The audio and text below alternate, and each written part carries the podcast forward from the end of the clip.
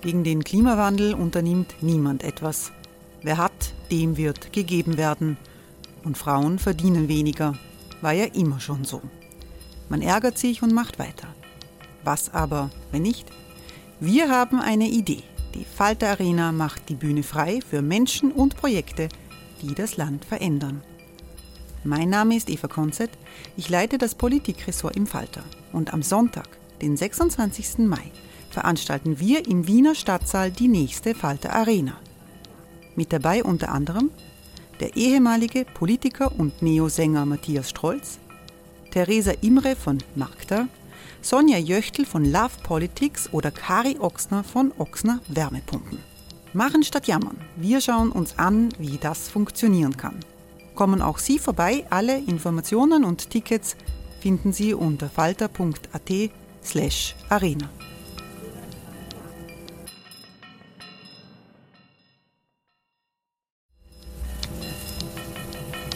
Falter-Podcasts werden durch Werbung unterstützt.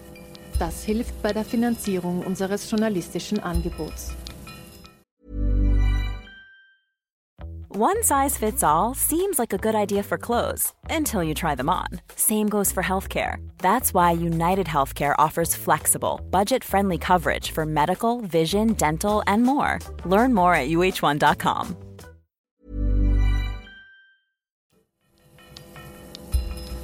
Falter Radio, der Podcast mit Raimund Löw. Sehr geehrte Damen und Herren, liebe Zuhörerinnen und Zuhörer, ich darf Sie herzlich beim Falter Radio begrüßen.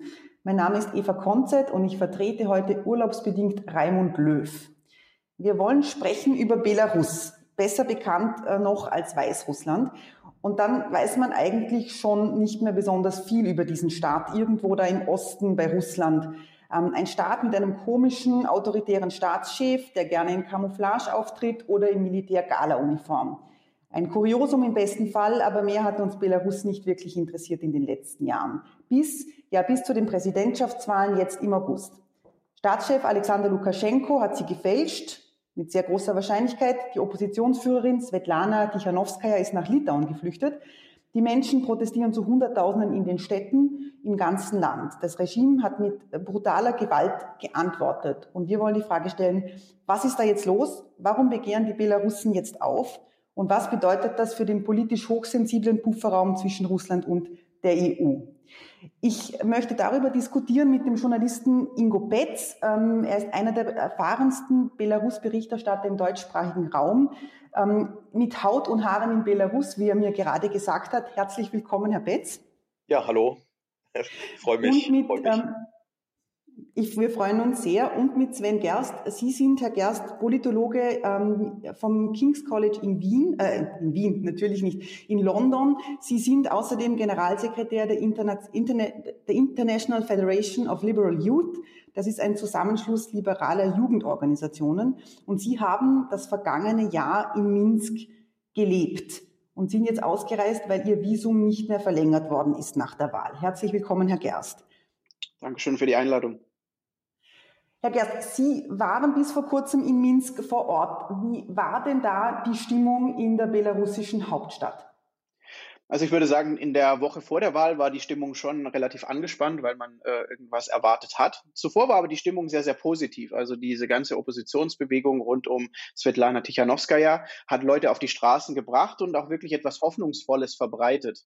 Also da wurden ähm, große Wahlkampfveranstaltungen gemacht, wo die traditionelle äh, weiß-rote Flagge äh, ge, äh, geschwungen wurde, wo Folklore getanzt wurde quasi. Es war eine sehr hoffnungsvolle Stimmung, quasi eine Aufbruchstimmung und ich würde sagen auch eine politisierende Stimmung, was man aus Belarus ja wirklich nicht kennt. Ja, es ist eine sehr apolitische Gesellschaft normalerweise und äh, es war was Politisches in der Luft. Die Leute, die Taxifahrer haben über Politik gesprochen, was man wirklich nicht kennt. Ähm, aber so, umso näher die Wahl kam, umso mehr war Anspannung äh, zu spüren und ich glaube, das hat sich ja dann alles in der Wahlnacht entladen und in den Tagen danach. Hätten Sie damit gerechnet, dass das Regime so brutal zurückschlägt. dass es die Proteste, die sich nach der mutmaßlichen Wahlfälschung, aber ich glaube, davon kann man ausgehen, die sich daran entzündet haben, ähm, dass die mit, mit, mit solcher Polizeigewalt äh, bekämpft werden. Ja, glaube ich, zuerst muss man sagen, dass es ja nicht mal mehr Wahlfälschung ist. Wahlfälschung hatte man ja schon erwartet, das kennt man aus der Vergangenheit. Aber hierbei handelt es sich ja um völlige Fantasiezahlen, so, so scheint es ja zu sein. Von daher ist es ja nicht mehr nur die normale Wahlfälschung, sondern darüber hinaus.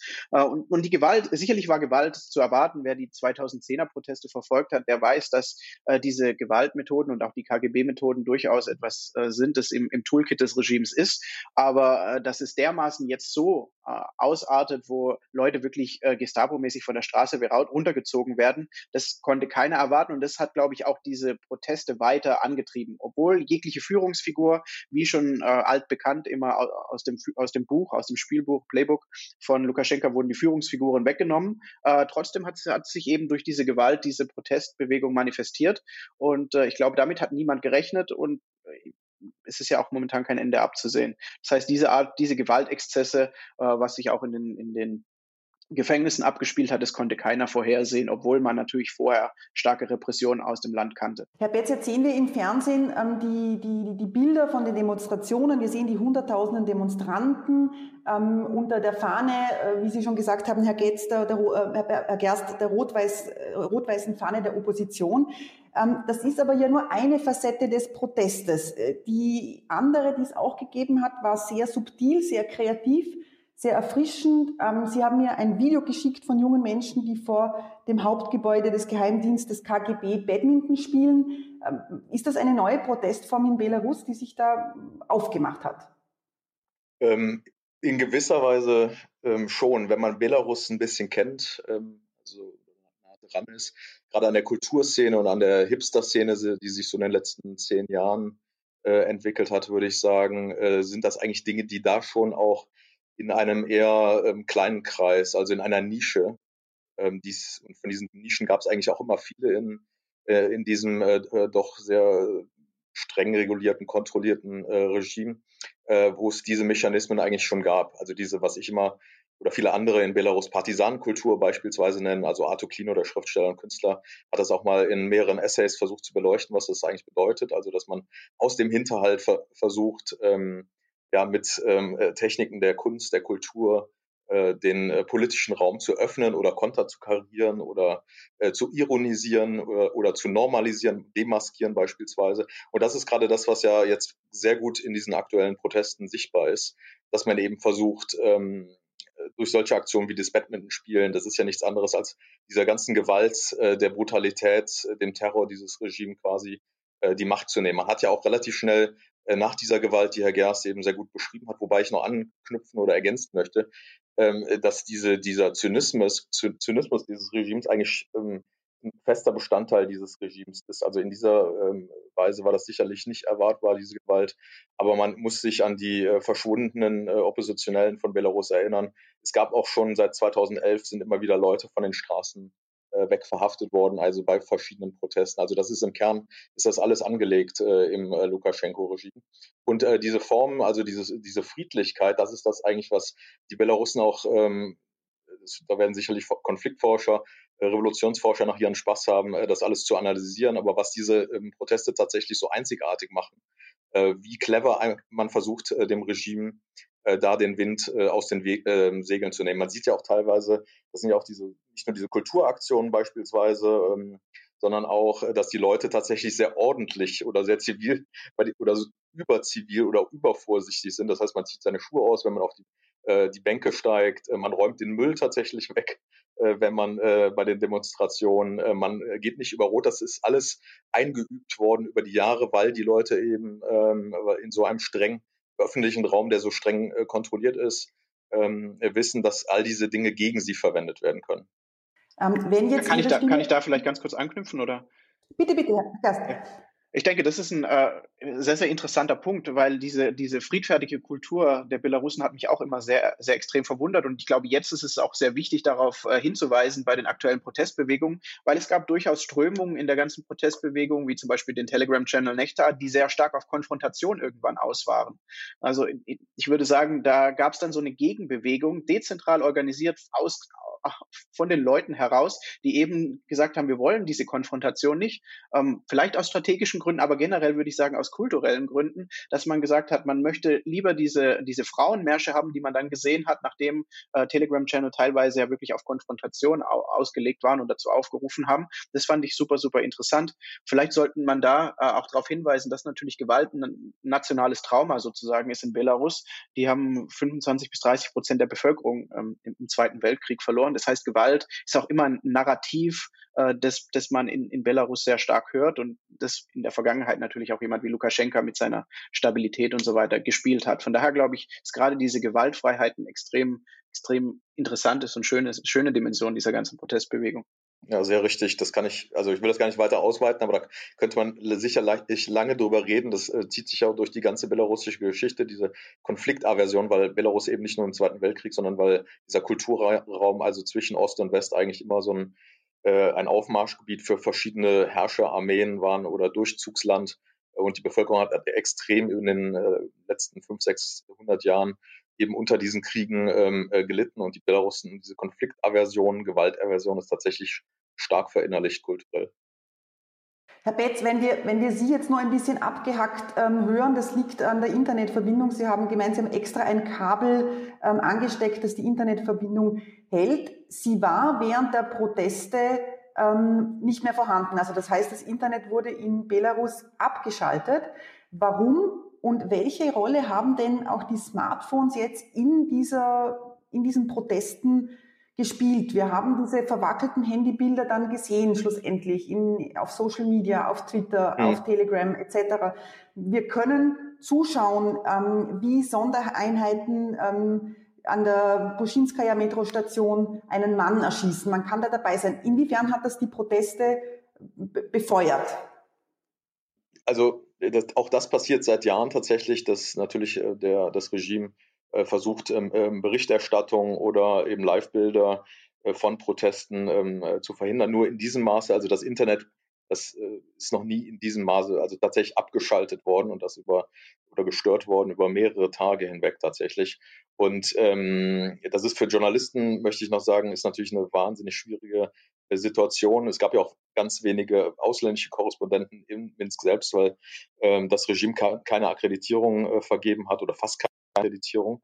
Und äh, dann greift man eben, äh, muss man eben mit diesen äh, Bildern, Videos, die eben über diese Telegram-Kanäle äh, fliegen, ähm, ähm, ja, zurechtkommen und auch äh, ist auch schwierig, solche Informationen natürlich zu verifizieren.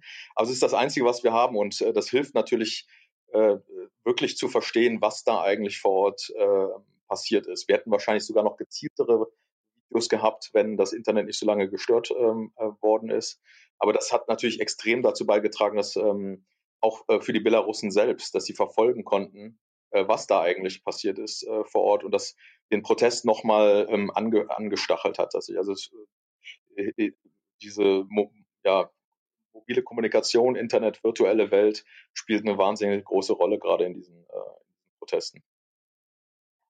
Ähm, wir haben jetzt darüber gesprochen, äh, über, über diese eingeübte Gesellschaft, die sich im öffentlichen Raum ähm, sehr korrekt verhält, äh, die sehr, sehr streng kontrolliert wurde und wird und das auch weiß. Herr Gerst, wie kann man sich denn den Alltag in Belarus vorstellen, in Minsk? Wie weit hat da das Regime in, in das Leben der Menschen hineingereicht oder tut es immer noch? Naja, ich, ich meine, wenn man sagt, man, man lebt in Belarus, dann äh, haben die Leute manchmal so naive Vorstellungen, das wäre irgendwie wie Nordkorea, dass es ein völlig totalitärer Staat ist. Ähm, ich würde sagen, man hat in, in Minsk vor allem relativ wenig Kontaktpunkte im alltäglichen Leben mit, dem, mit den politischen Implikationen dieses Regimes. Natürlich ist Minsk äh, etwas eingefroren in der Zeit. Es erinnert viel natürlich an die Sowjetzeit. Ich sage immer, Lukaschenka ist so äh, Vintage-Sowjet-Stil, der so weiter, äh, weiter verkauft wird oder weiter praktiziert wird. Die ganzen Administrationen, also ich muss ja regelmäßig zu den zu der Ausländermeldebehörde quasi und mich da ähm, weiter verlängern lassen. Und ähm, da, da werden also tatsächlich Sachen äh, mit ausgeschnitten und mit, Kle mit Klebern in so ein, so ein äh, Buch reingeklebt, also meine, meine, meine Visumsnummer und so weiter. Das erinnert natürlich schon alles an Sowjetregime, aber das ist natürlich wenig totalitär.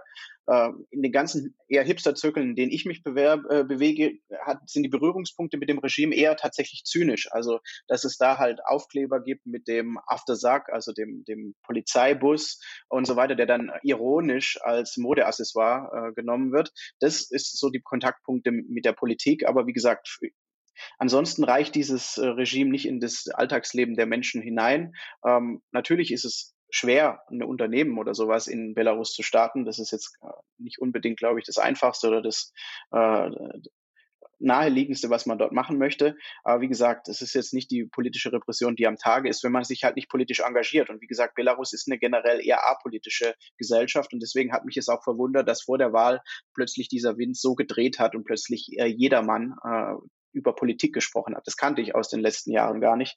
Und ähm, das war eine starke Veränderung, die sich, die sich nach dieser Dynamik im Mai, Juni entwickelt hat. Aber wie gesagt, im Alltagsleben würde ich sagen, kommt man da um das Regime gut herum, wenn man sich eben nicht politisch engagiert. Ich bin aber politisch engagiert und da merke ich das natürlich durchaus. Unsere Aktivisten, die haben ein unglaublich schweres Leben, die können nicht mal zu Auslandskonferenzen reisen und so weiter und so fort. Herr Betz, die, die Machtbastion von, von Lukaschenko ist außerhalb der Hauptstadt, außerhalb von Minsk, wie das oft der Fall ist, auf dem Land. Wie, wie kann man sich das Leben der Belarussen in der Provinz vorstellen, in den kleineren Städten? Wir, wir haben einen ein, ein Wohlstand, der nicht einmal an die Hälfte des Russischen heranreicht. Vielleicht können Sie uns da ein bisschen einen Einblick geben, was das heißt.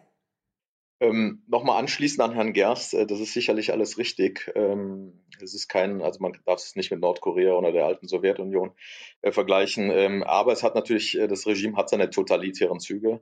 Ähm, es, der politische Raum wird eigentlich relativ gut ähm, kontrolliert, gerade was in den äh, Staatsbetrieben, die ja immer noch 75 Prozent ungefähr der Staatswirtschaft ausmachen, die ja gerade eine große Rolle auch bei den Protesten spielen, äh, oder an den im ganzen Bildungssystem beispielsweise, gerade im ähm, äh, wenn halt äh, sogenannte Wahlen sind, dann werden eben als Studenten mehr oder weniger gezwungen, äh, zu den Wahlen zu gehen und dafür Lukaschenko zu äh, wählen, weil sie sonst Gefahr laufen, exmatrikuliert zu werden. Und äh, eben so läuft es eben auch bei den Arbeitern beispielsweise der Staatsbetriebe. Die werden einfach dann mit Bussen zu, den, ähm, ähm, zu den Wahlorten äh, gefahren und äh, da wird auch sichergestellt, dass sie dann zu, für Lukaschenko wählen, was diesmal natürlich nicht funktioniert hat.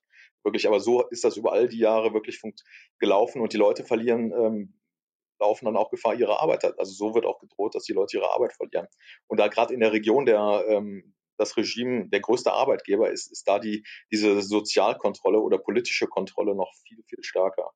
Ähm, und das ist eigentlich das, was diese Proteste unterscheidet von denen in all den Jahren bevor. Das hat eigentlich so ein bisschen 2017 angefangen, während des sogenannten Parasitengesetzes, ähm, als tatsächlich auch in der Region äh, die Leute dann aufgestanden sind und sich begonnen haben, gegen das Regime zu wehren. Weil auch da ist besonders in der Region ist sichtbar, dass ähm, also die Korruption äh, in der ähm, in der Administration, in der in der Machtelite, äh, die Leute kennen sich ja auch untereinander, korrupte Richter beispielsweise, das ganze Gesundheitssystem äh, ist wirklich durch und durch ähm, äh, ist korrupt. Das wird gerade in den Regionen sehr, sehr sichtbar, dieses Missmanagement.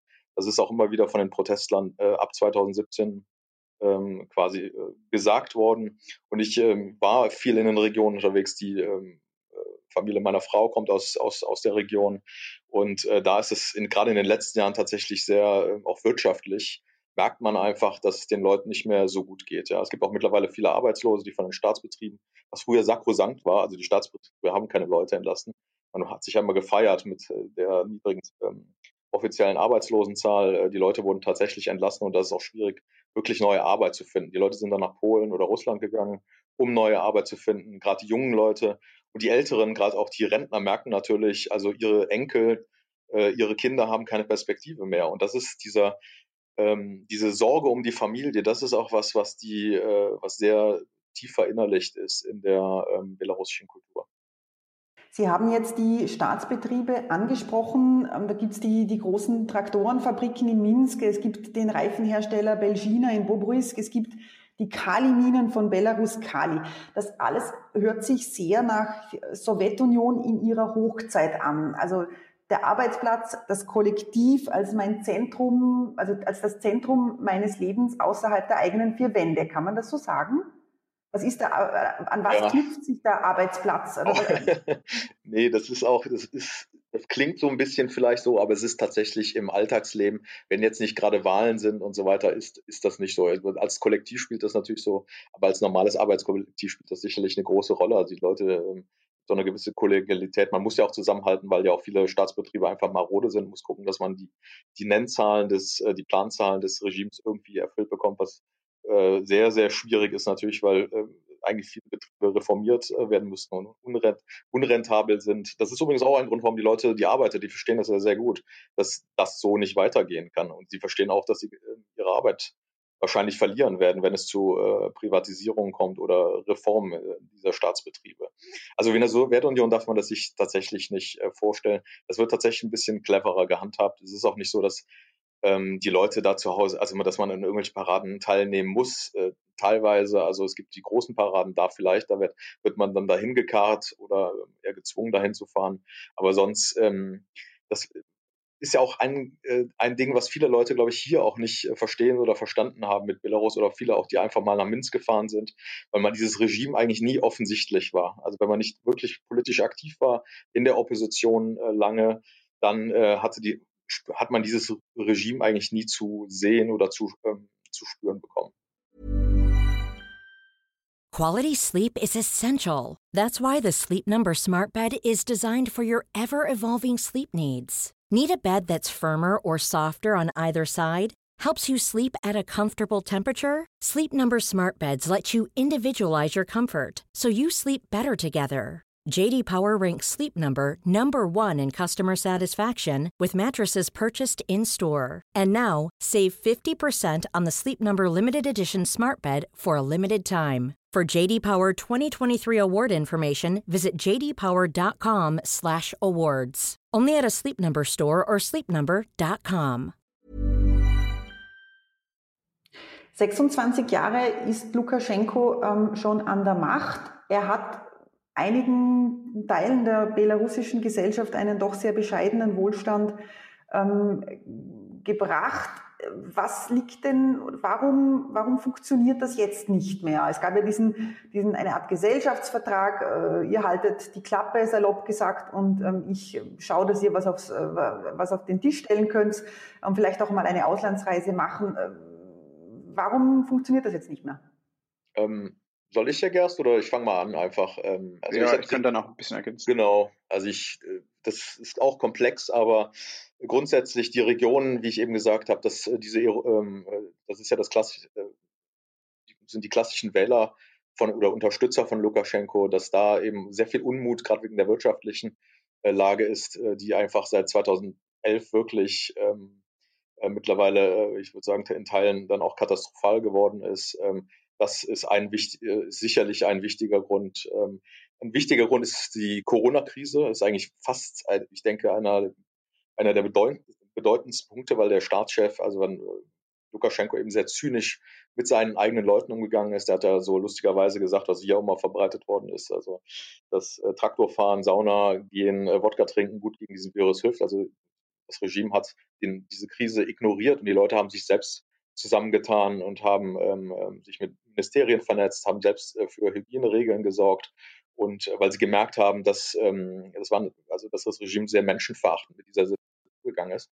Und aus dieser ähm, Selbstorganisation oder diesem Erfolg, dieser Solidarität, das ist natürlich auch was, was diese Protestbewegung befeuert hat, wovon sie jetzt gerade, ähm, wo sie jetzt äh, tatsächlich äh, gerade von lebt.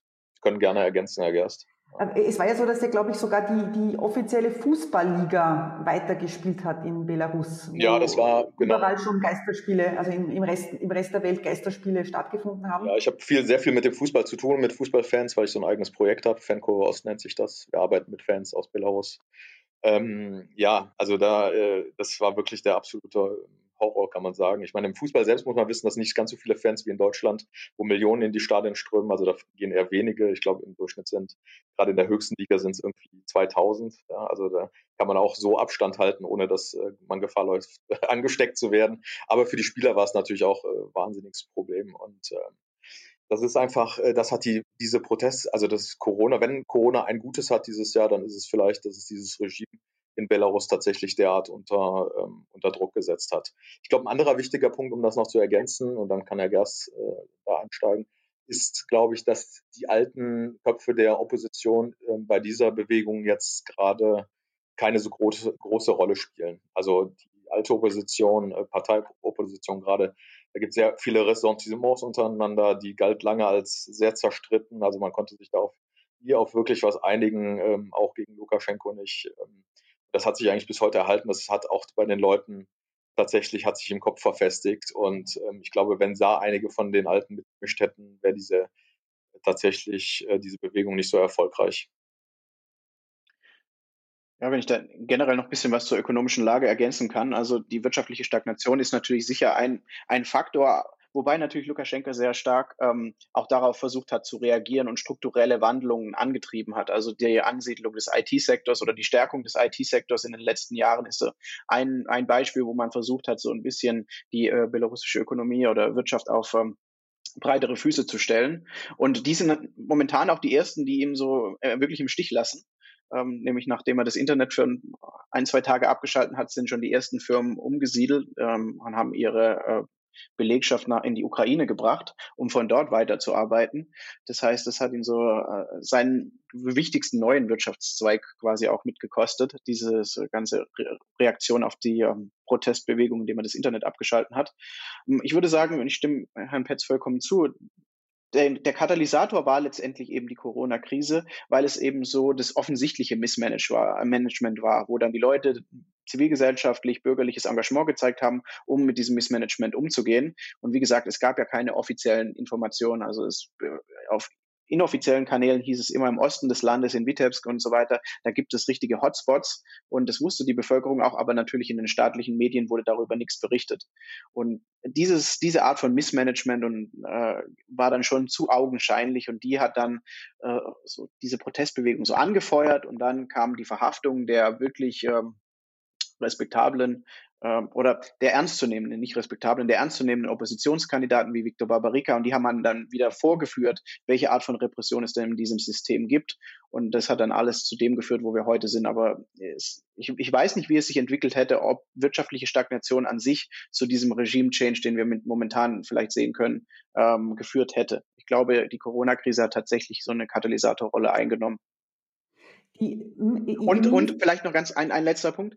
Ähm, die Protestbewegung, äh, die sich um Svetlana Tichanowskaja gebildet hat, hat plötzlich über Nacht die zerstrittene Opposition quasi vereint. Und das sollte man, glaube ich, nicht ähm, außen vor lassen, weil plötzlich gab es eben eine Kandidatin, die gegen das System Lukaschenka steht. Und da hat man natürlich plötzlich Auftrieb bekommen. Äh, das war vorher nicht so da. Ja, das würde ich jetzt, das würde ich hinterfragen natürlich, weil äh, Opposition vereint hieße, dass auch die alte Opposition damit äh, da äh, mit, äh, mitgehen würde. Aber das ähm, ist tatsächlich nicht, nicht wirklich der Fall. Also gerade die Alten von der ähm, Nationalisten von der BNF, aber auch die alten, die Ratia-Leute um Sanikau und so weiter, die haben doch sehr stark immer gegen ähm, Babarico und äh, gerade Tsiranowskaja äh, tatsächlich geschossen und tun das eigentlich auch weiterhin. Wir sind jetzt sehr, sehr in der belarussischen Innensicht ähm, schon drinnen. Vielleicht noch ergänzen, in Minsk hat sich in den vergangenen Jahren eine sehr, sehr passable äh, Internet- und Telekommunikationsindustrie entwickelt. Es gibt fantastische Softwareprogrammierer, die ähm, in Weißrussland äh, und in Belarus sind.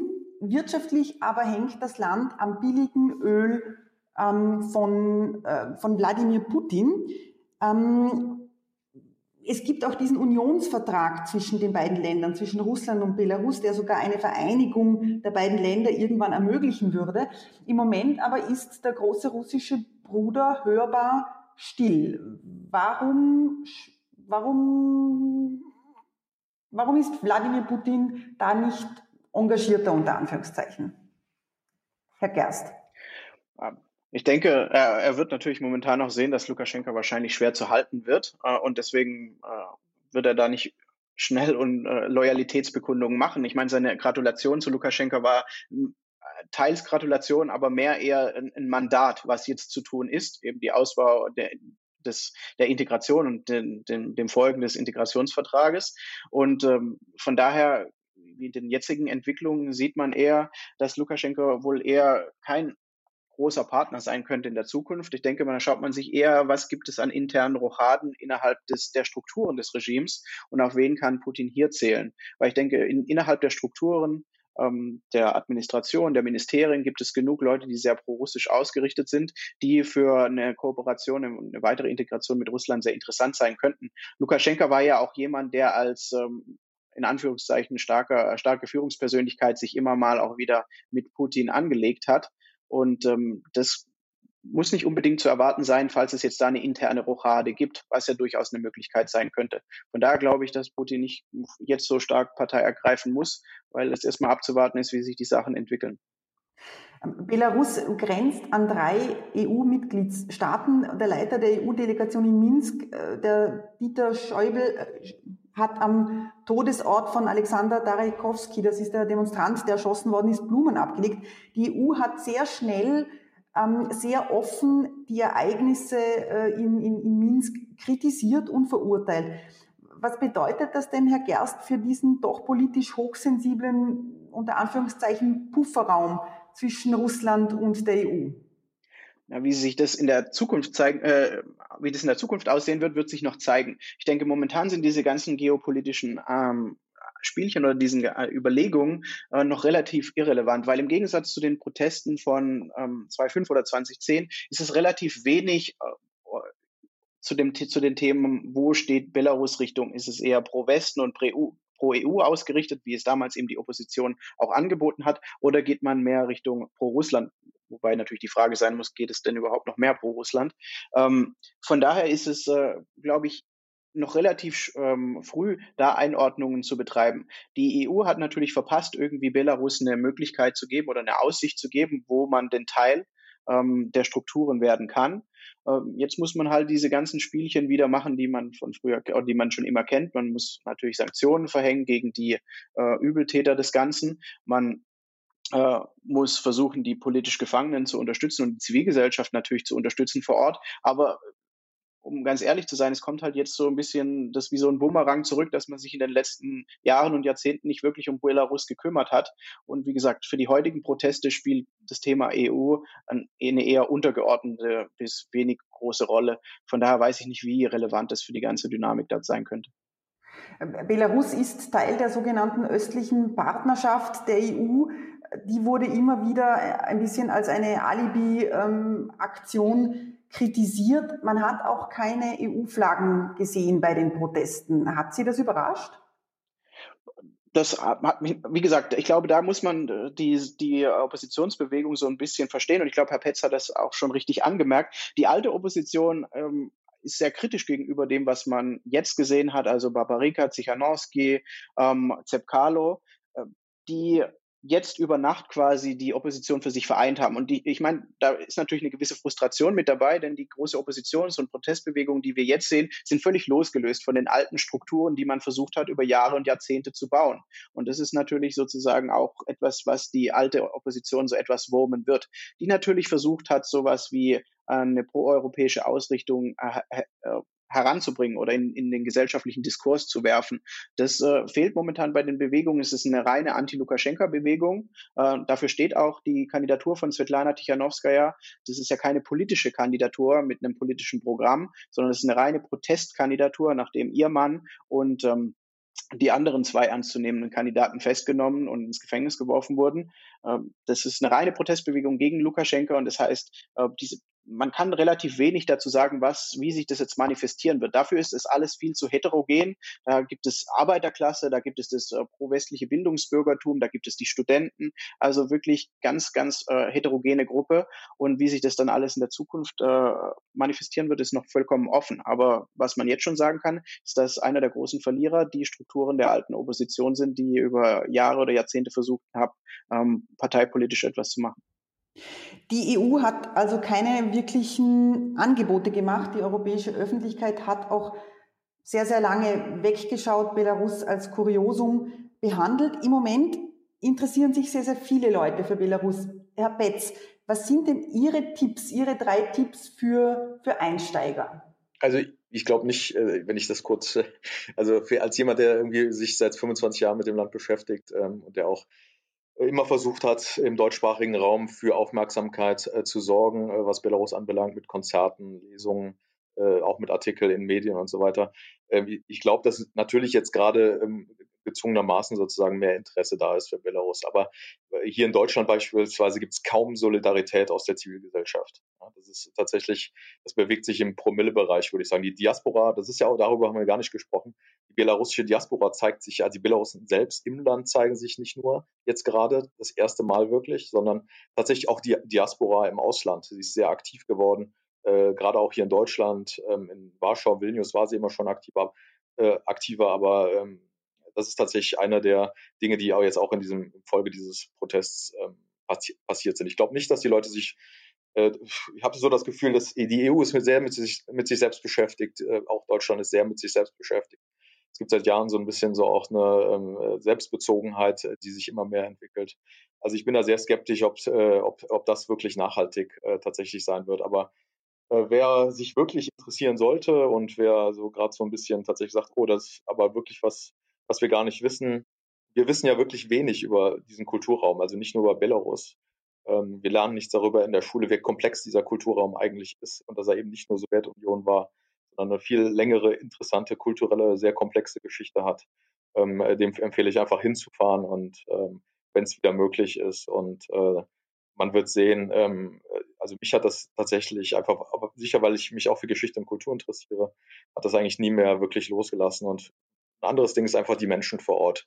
Also, ähm, weil die Menschen, die haben in ihren, in all den Jahrhunderten so viele Kriege, Katastrophen erlebt und sie sind trotzdem immer sehr offen, sehr gastfreundlich zu, äh, zu Gästen ähm, aus dem Ausland und das ist, und sehr herzlich vor allem. Das ist das, was, ähm, ja, was mich über viele, über all die Jahre immer wieder, ja, begeistert hat, würde ich sagen. Gibt es eine Reiselektüre, die Sie ähm, für so ein Vorhaben empfehlen würden? Ja, also es gibt tatsächlich sehr wenig auf Deutsch. Also Artikel gibt es mittlerweile einiges, also einfach googeln, würde ich sagen. Äh, so aber an Büchern sehr zu empfehlen ist von äh, Arthur Klinau, den wir ja jetzt auch mehrmals erwähnt haben, ist äh, Minsk, Sonnenstadt der Träume bei Surkamp erschienen. Eine Mischung aus autobiografischer und äh, konzeptioneller, äh, kon äh, also Essay, der versucht so ein bisschen ähm, die, auch die Identität und die Kulturgeschichte des Landes zu hinterblicken. Äh, dann sehr wichtig, glaube ich, ist von äh, Valjantin Akutovic, einer sehr, der freifliegendsten Philosophen äh, und ein guter Freund von mir ähm, aus Belarus, der äh, das Buch geschrieben hat, der Abwesenheitscode, der versucht äh, auch, geht auch in diese Richtung, also Identität, Kultur, Geschichte zu erklären. Glaube ich auch bei Das, das würde ich, ja. Das würde ich auch äh, vollkommen unterschreiben. Also eines der Bücher, die man, glaube ich, auch jetzt, wenn man die, die Diskussion um die Fahnen, Flaggen und die Sprachen verstehen möchte, einer, glaube ich, der Essays, die ich am meisten empfehlen würde. Also Genau. Und es gibt ähm, aber tatsächlich mittlerweile in den letzten Jahren, was mich sehr freut, ähm, äh, viele meiner Freunde sind ja Schriftsteller ähm, äh, in Belarus und ähm, es sind viele tatsächlich Romane, also nicht viele jetzt im Überfluss, aber es ist tatsächlich einiges an ähm, Literatur übersetzt worden, von Thomas Weiler vor allem in Deutschland, äh, der sich da sehr stark macht, beispielsweise von Algiert Bacharewitsch, äh, Julia Zimafeva, ähm, eine Dichterin aus, äh, aus Belarus und, und von äh, Viktor Martinovich vor allem beim Verlag, ich glaube, Folan und Christ. Also da gibt es mittlerweile noch mehr als noch vor zehn Jahren. Über Arthur Kinau haben wir in der Vorbereitung gesprochen. Er hat einen sehr berührenden Text veröffentlicht darüber, wie er seine Tochter sucht, die in einem Gefängnis verschwunden ist als Wahlbeobachterin, veröffentlicht in der Frankfurter Allgemeinen Zeitung. Ich darf Ihnen, liebe Zuhörerinnen und Zuhörer, vor allem unsere große Reportage auch ans Herz ähm, legen über Belarus im aktuellen Falter von Simone Brunner. Das war das Falter Radio. Ich bedanke mich sehr, sehr herzlich bei Ihnen, Herr Betz, und bei Ihnen, Herr Gerst. Ein Hinweis sei mir noch erlaubt. Man kann sehr einfach ein Falter-Abo abschließen unter abo.falter.at.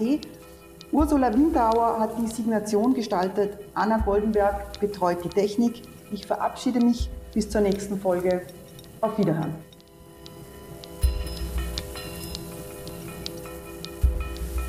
Sie hörten das Falterradio, den Podcast mit Raimund Löw.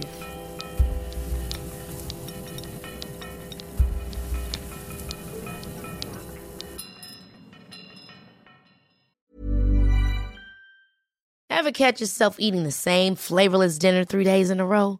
Dreaming of something better? Well, HelloFresh is your guilt-free dream come true, baby. It's me, Kiki Palmer. Let's wake up those taste buds with hot, juicy pecan-crusted chicken or garlic butter shrimp scampi. Mm. Hello Fresh. Stop dreaming of all the delicious possibilities and dig in at HelloFresh.com. Let's get this dinner party started. Hey, it's Paige DeSorbo from Giggly Squad. High quality fashion without the price tag. Say hello to Quince. I'm snagging high-end essentials like cozy cashmere sweaters, sleek leather jackets, fine jewelry, and so much more. With Quince being 50 to 80% less than similar brands. And they partner with factories that prioritize safe, ethical, and responsible manufacturing. I love that. Luxury quality within reach. Go to quince.com slash style to get free shipping and 365 day returns on your next order. Quince.com slash style.